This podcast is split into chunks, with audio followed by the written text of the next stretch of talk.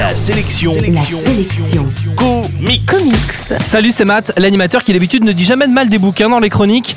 Mais aujourd'hui, la sélection comics, c'est le prologue à l'événement Marvel Now de l'éditeur Marvel Comics. Marvel Comics fait actuellement un carton au cinéma avec des licences juteuses comme Iron Man, Avenger ou Spider-Man, et c'est pas prêt de s'arrêter vu le nombre de films Marvel Studios actuellement en préparation.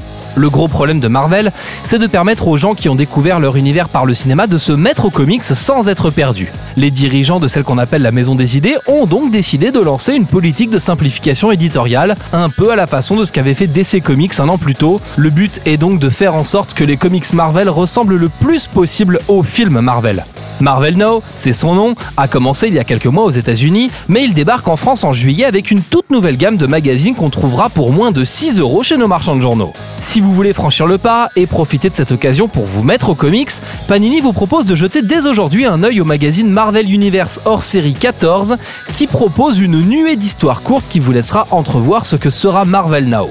Bon, c'est vrai que ce magazine est un peu frustrant car les histoires sont très courtes, mais le souci c'est que c'est un peu brouillon et que le mag tient quand même plus de la pub payante que du vrai récit. Si vous avez téléchargé l'application Marvel AR sur votre smartphone, ce magazine vous permettra tout de même de goûter à la réalité augmentée. En scannant certaines pages avec votre smartphone, vous aurez ainsi accès à des contenus vidéo et des animations permettant de plonger à fond dans l'univers. En plus du contenu de ce magazine, qui est un peu moyen donc, on regrettera que Panini ait publié ce bouquin sous le nom Hors série 14. C'est un bouquin qui est fait pour commencer une collection et c'est un peu nul de commencer une collection par un numéro 14 d'un magazine qui existe déjà. En bref, la sélection comics d'aujourd'hui, c'est le très décevant Marvel Universe hors série 14. Ça coûte 4,30€ et c'est dispo chez Panini Comics à vos risques et périls.